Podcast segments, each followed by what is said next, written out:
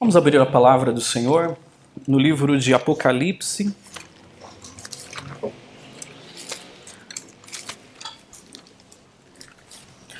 No livro de Apocalipse, no seu capítulo 2.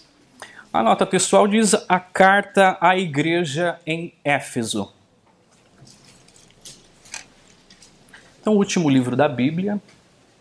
Então, Apocalipse de João, Diz assim a palavra do Senhor: Ao anjo da igreja em Éfeso escreve: Essas coisas diz aquele que conserva na mão direita as sete estrelas e que anda no meio dos sete candeeiros de ouro.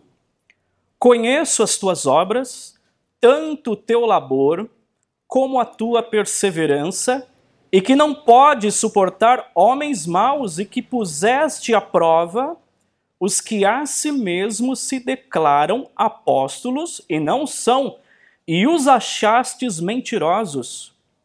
E tens perseverança, e suportastes provas por causa do meu nome, e não te deixastes esmorecer.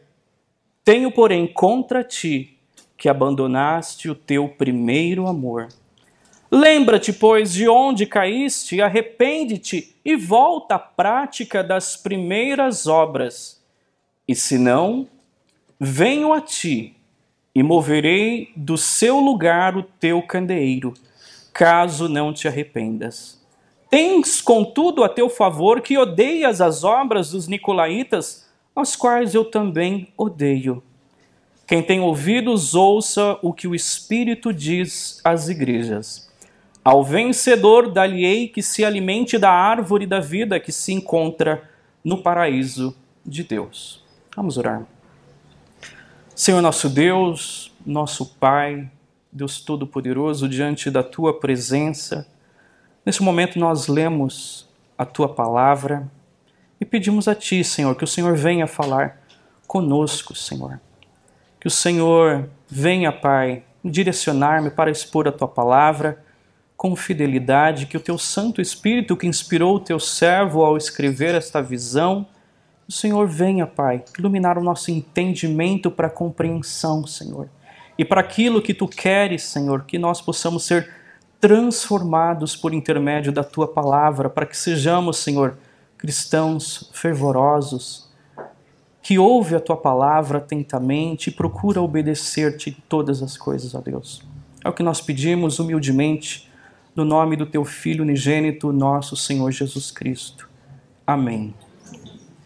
Meus irmãos, o livro de Apocalipse é um livro magnífico, um livro que tem a sua importância, porque é um livro que foi escrito com o objetivo de ajudar, de confortar aos irmãos que passavam por perseguição no finado do reinado de Nero, dos imperadores romanos cruéis, uma igreja sofrida, uma igreja que passava uma tremenda perseguição, e o Senhor Deus, através do seu apóstolo, apóstolo João, que estava ali na ilha de Pátimos, o Senhor apresenta a ele essas visões e pede para que ele registre essa visão para ajudar a estes irmãos. Então é direcionada a sete igrejas da Ásia Menor que são Éfeso, Esmirna, Pérgamo, Tiatira, Sardes, Filadélfia e Laodiceia. O número 7 é né, muito simbólico e muito utilizado no livro de Apocalipse, representando a totalidade da igreja do Senhor. Então, os irmãos olhando cada uma dessas sete igrejas, aquilo que o Senhor diz para cada uma dessas sete igrejas representa a totalidade da igreja do Senhor. Alguns de uma forma, outras de outras. Algumas o Senhor tem instruções, o Senhor começa muitas vezes elogiando as igrejas, como é o caso aqui da igreja de Éfeso, e outros momentos, né, ao decorrer da carta, o Senhor aponta a falha daquelas igrejas. Algumas nós vamos ver poucas falhas e bastantes elogios nessas cartas, outras nós vamos ver, por exemplo, somente apontamento das falhas, somente ali exortações para aquela igreja, como é o caso de Laodiceia. Outras são exemplo, como a igreja de Filadélfia.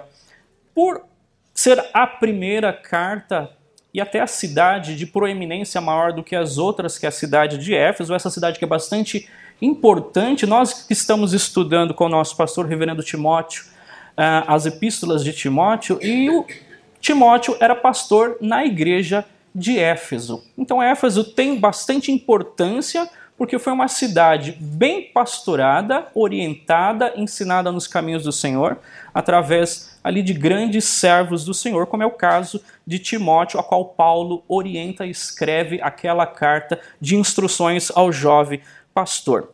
Mas antes de nós começarmos a expor o texto ali do capítulo 2, convém que a gente leia no capítulo 1 a respeito de como João, ali na cidade de Pátimos, o Senhor se apresenta nessa visão, nesse êxtase a qual ele tem, que é bastante importante a forma como o Senhor se apresenta, porque ao decorrer das cartas, cada uma delas, no início desta carta, o Senhor vai se apresentar de acordo com a forma como João viu.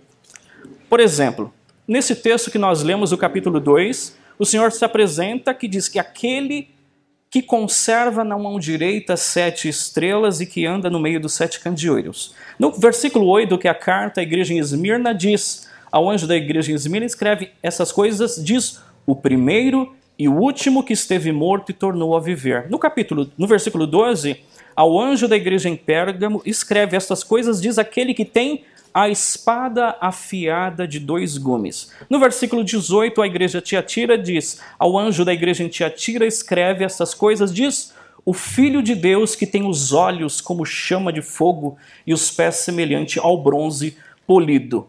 No capítulo 3, versículo 1, ao anjo da igreja em Sardes escreve: Essas coisas diz aquele que tem os sete Espíritos de Deus e as sete estrelas. No versículo 7, ao anjo da igreja em Filadélfia escreve: Essas coisas diz o santo, verdadeiro, aquele que tem a chave de Davi, que abre e ninguém fechará, e que fecha e ninguém abrirá. E no versículo 14, ao anjo da igreja em Laodiceia escreve: Essas coisas diz o Amém, a testemunha fiel e verdadeira, o princípio da criação de Deus. Vamos ler Apocalipse primeiro capítulo 1, versículo 9. Eu, João, irmão vosso e companheiro na tribulação, no reino e da perseverança. Lembra que eu falei para os irmãos que a carta foi escrita aos irmãos que passavam por momentos de tribulação por causa da perseguição? E o apóstolo João era um desses irmãos que também, da mesma forma, estava passando também tribulações por causa da perseguição. E é o que ele vai dizer aqui, ó.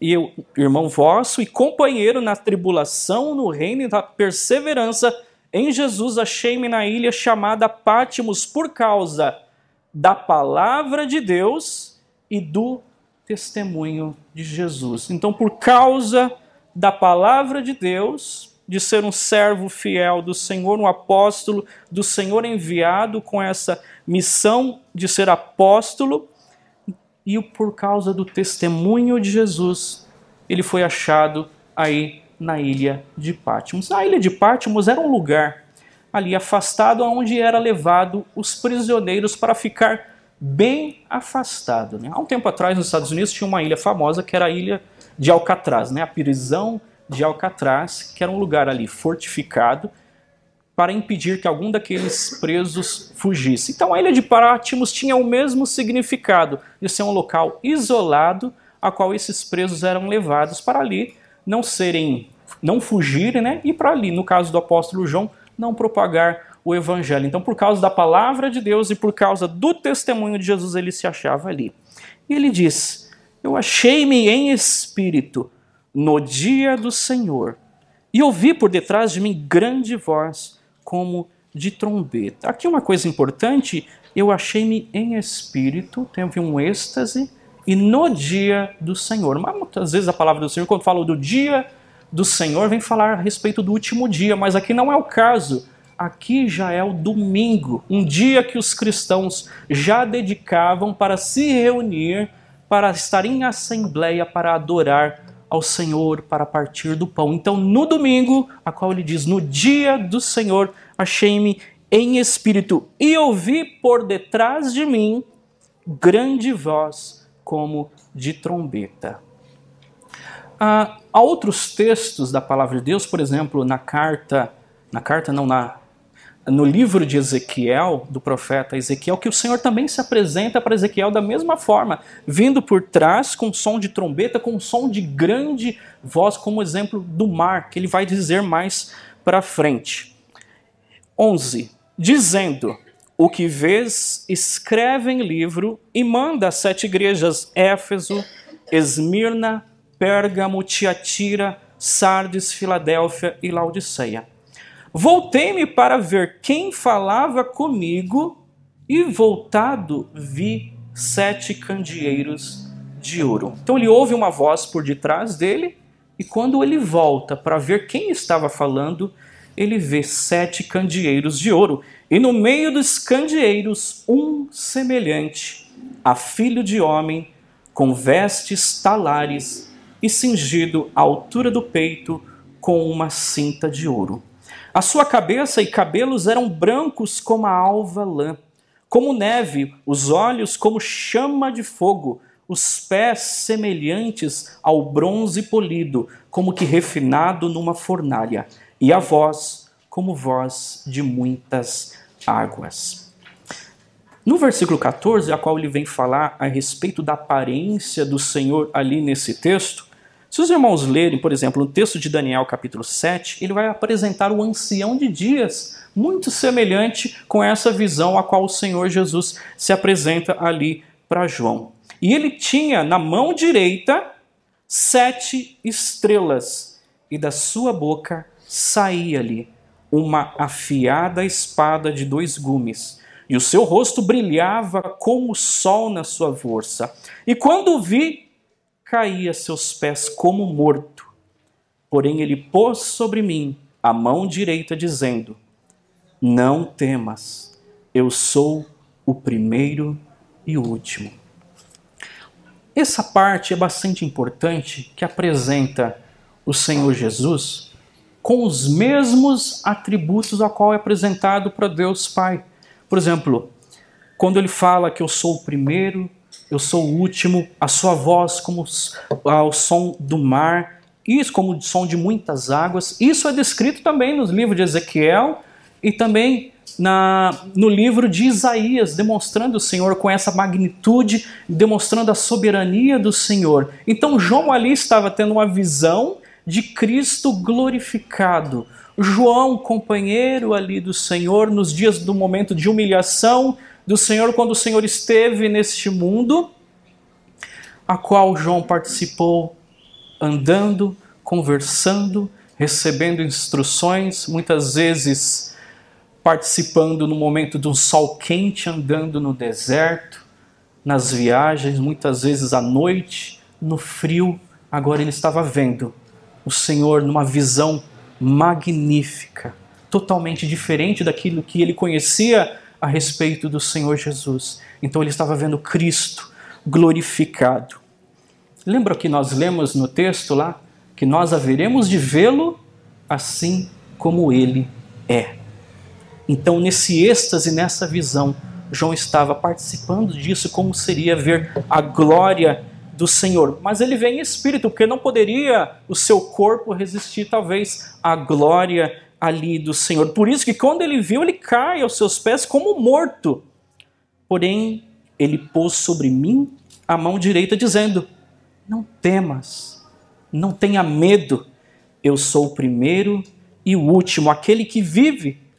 Estive morto, mas eis que eu estou vivo pelos séculos dos séculos. Então, aquele mesmo que João viu ser crucificado ali no madeiro, e viu depois ressuscitado ele que foi morto, mas vive pelos séculos dos séculos, e tenho as chaves da morte e do inferno. O Senhor se demonstra com, com soberania, até mesmo a morte, até mesmo como o apóstolo Paulo escreve que o último inimigo a ser vencido é a morte, e o Senhor ali tem as chaves da morte e do inferno. Ele é soberano sobre todas as coisas. Aí ele diz: Escreve, pois, as coisas que viste, e as que são, e as que hão de acontecer depois destas coisas. E quanto ao mistério das sete estrelas que vistes na mão direita e os sete candeeiros de ouro. Quando ele viu, acho que ele ficou né, impressionado. O que vem a ser essas sete estrelas na mão dele e esses sete candeeiros a qual ele estava andando? E diz: as sete estrelas são os anjos das sete igrejas e os sete candeeiros são as sete igrejas. Então as estrelas são os anjos dessas igrejas e os candeeiros são as igrejas. Os anjos dessa igreja são aqueles pela qual foi direcionada essa carta. Algumas pessoas questionaram que talvez poderia ser anjos ali realmente, mas não. Pelo texto dá a entender que são os pastores, os líderes dessas igrejas para qual foi direcionada as cartas. Por que uma razão? Porque não poderia ser anjos, no sentido de espiritual, porque o Senhor não poderia, já que eles assistem diante de Deus, enviar uma carta para eles. Outra razão também ele vai falar ao que vencer. O anjo não poderia ser o vencedor nessas coisas. Não. Então era direcionada aos pastores destas igrejas. E agora a gente entra numa igreja em particular, que é a igreja de Éfeso. E ele diz: Ao anjo da igreja em Éfeso, escreve: Estas coisas diz aquele que conserva na mão direita as sete estrelas e que anda no meio dos sete candeeiros de ouro. Que, que o Senhor Jesus estava dizendo? Ele estava dizendo que nas mãos dele tem a totalidade ali das igrejas dos pastores e que ele anda entre essas sete igrejas. Para aqueles irmãos que passavam por perseguição, ao ouvir isso, isso era muito significativo. Porque quer dizer que a cada igreja o Senhor estava andando entre elas. O Senhor não é apático com a sua igreja, ele está presente com ela. Para isso mesmo ele disse: Eis que estou convosco todos os dias, até a consumação dos séculos. Ele tem nas mãos a totalidade da sua igreja, dos pastores, e ele anda nos sete candeeiros de ouro. Aí ele diz: Eu conheço as tuas obras, tanto teu labor como a tua perseverança, e que não pode suportar homens maus e que puseste à prova os que a si mesmos se declaram apóstolos e não são, e os achastes mentirosos. Então o Senhor vem mostrar para a igreja de Éfeso: eu conheço a obra de vocês, eu conheço o labor, eu conheço a dedicação de vocês, eu conheço a perseverança de vocês. E uma coisa que o Senhor vai reconhecer nessa igreja é uma ortodoxia. Puseste à prova os que a si mesmo se declararam apóstolos e não são, e os achastes mentirosos, e que não podia suportar homens maus. Então, uma igreja que tinha o ensino correto. Olha que coisa maravilhosa. Uma igreja com ensino correto, que não aceitava qualquer um que se apresentava dizendo ser apóstolos. Não, eles punham a prova para ver se eram mesmo apóstolos, e aqueles que não eram consideravam vocês são mentirosos e não apóstolos do Senhor. E é uma igreja operosa, laboriosa e perseverante. E o Senhor conhecia isto desta igreja. E ele continua: E tens perseverança. Olha, mais uma vez, o Senhor vai destacar a perseverança da igreja de Éfeso e suportaste provas por causa do meu nome e não te deixastes emurecer. Muitas vezes, para ter um ensino correto, uma ortodoxia correta, a igreja ela sofre as consequências disso. Muitas vezes, quando a igreja prega contra o pecado, ela sofre muitas vezes a rebelião das pessoas que não aceitam, muitas vezes a disciplina da igreja, por a igreja pregar sobre a, a verdade, ela sofre as consequências daqueles que se opõem ao evangelho do Senhor. Agora imagine ali uma igreja, ali no começo do século. Eles estavam num lugar onde havia um templo dedicado a Diana ou Artemis, a idolatria e vários outros templos dedicados ao imperador, estava ali uma pequena igreja, uma comunidade que professava que havia somente um rei, que é o Senhor Jesus Cristo. Com certeza, por dizer que Cristo é o único rei, a igreja sofria perseguição por parte de outras pessoas. Muitos poderiam ter a ver crentes judeus ali que foram expulsos de sinagogas a qual frequentavam anteriormente. Muitas vezes eles poderiam ser expoliados dos seus bens por causa do testemunho do Senhor. Como diz o apóstolo João, por causa da palavra de Deus e do testemunho de Jesus, eu me achei ali na ilha de Patmos. E a igreja, por manter-se ali firme no Senhor, perseverante, por causa do nome, não se deixou esmorecer, mas ela permaneceu fiel ao Senhor. E nós, igreja do Parque Seleta, muitas vezes nós poderemos passar por provações, mas nós deveremos sempre ser fiéis ao Senhor e nunca se deixar esmorecer, mesmo passando provas por causa do nome do Senhor Jesus.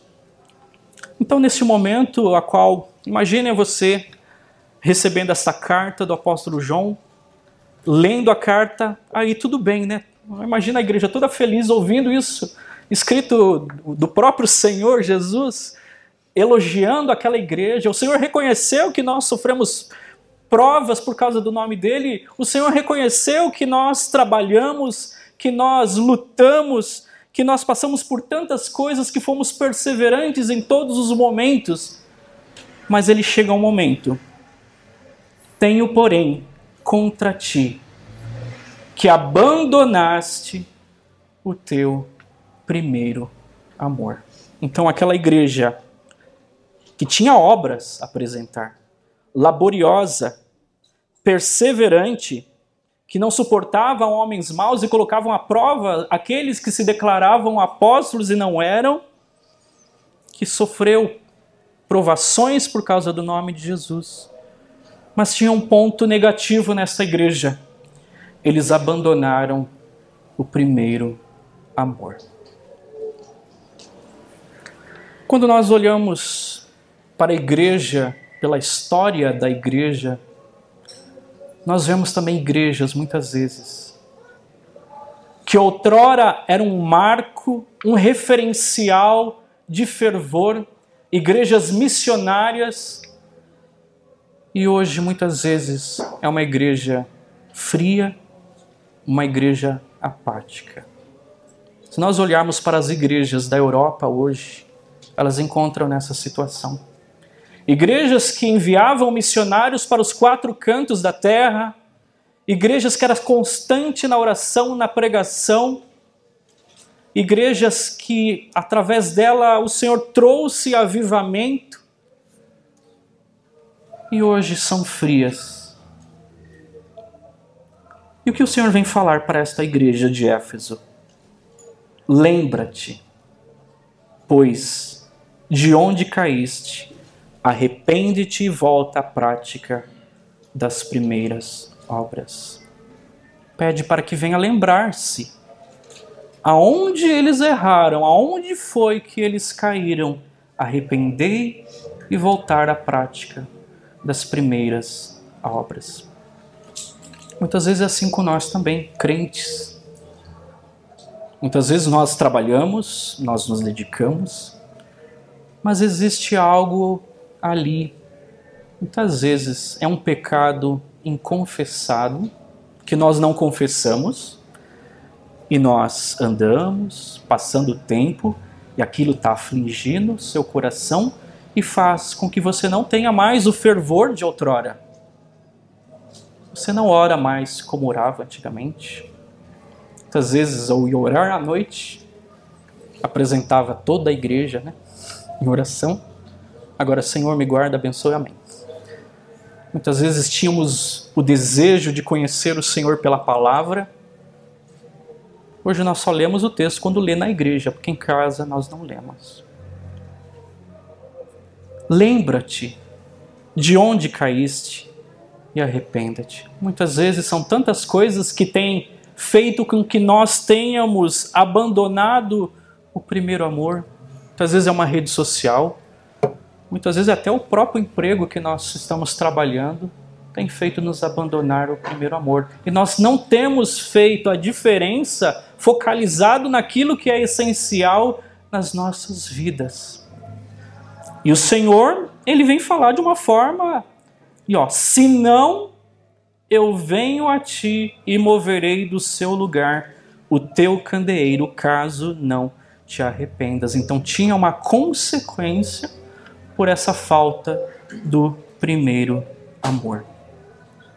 Como eu falei para as crianças no início, muitas vezes por uma igreja animada, muitas vezes canta só por mexer os lábios, não ora da mesma forma, não serve a Deus com o mesmo entusiasmo de antigamente.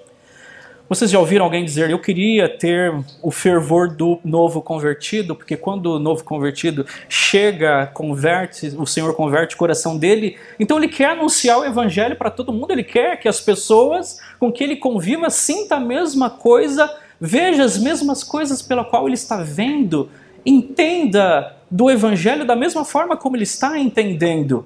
E muitas vezes, por ele não ser, muitas vezes não ver isso nas outras pessoas, ele vai desanimando. Né? Isso não deveria acontecer. Nós deveríamos sempre ser crentes recém-convertidos, do mesmo entusiasmo, do mesmo fervor. E a igreja ali de Éfeso estava sendo repreendida, apontada a este ponto negativo que eles tinham abandonado o primeiro amor.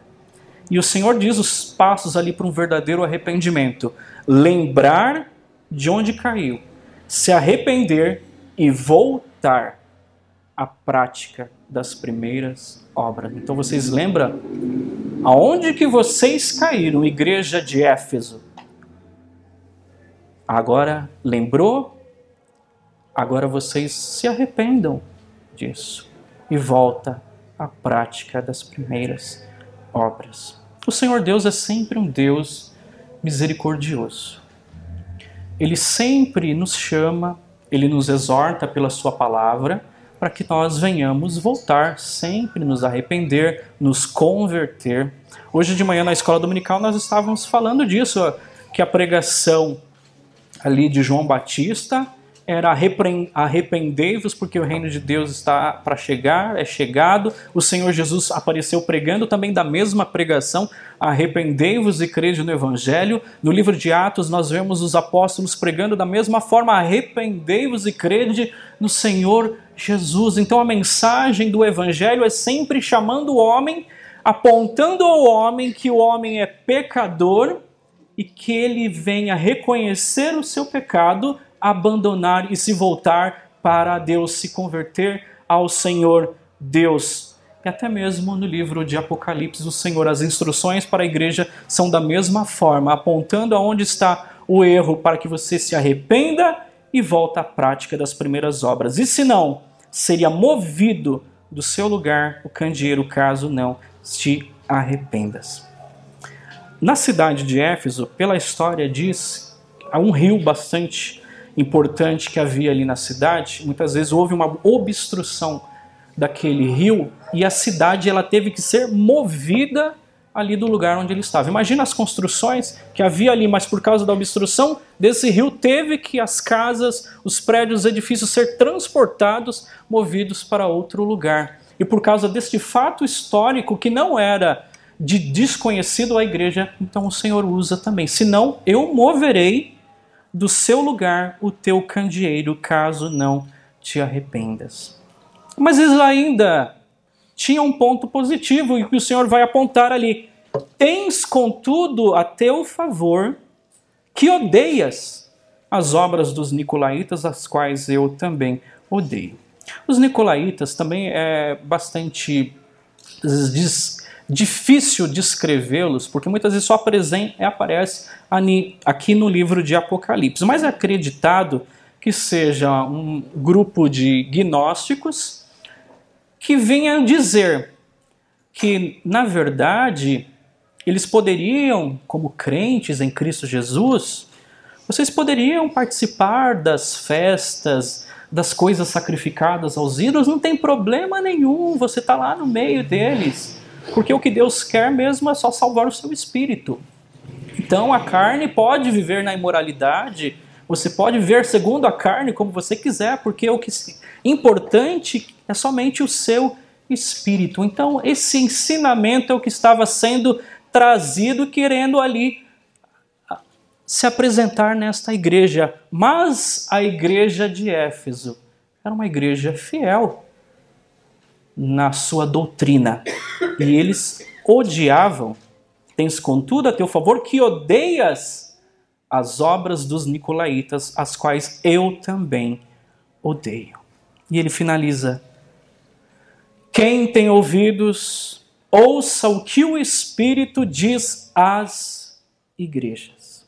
Então aqui não é direcionado somente a Éfeso, mas é para todas as igrejas. E o que o Espírito Santo diz para nós também, crentes aqui do Parque Seleta, ao vencedor, dar-lhe-ei que se alimente da árvore da vida que se encontra no paraíso de Deus.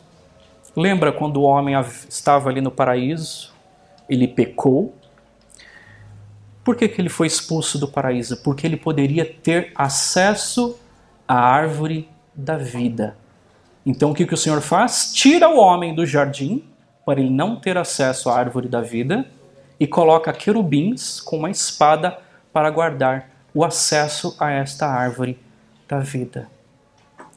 Porque ali ele poderia viver eternamente, provando da árvore da vida.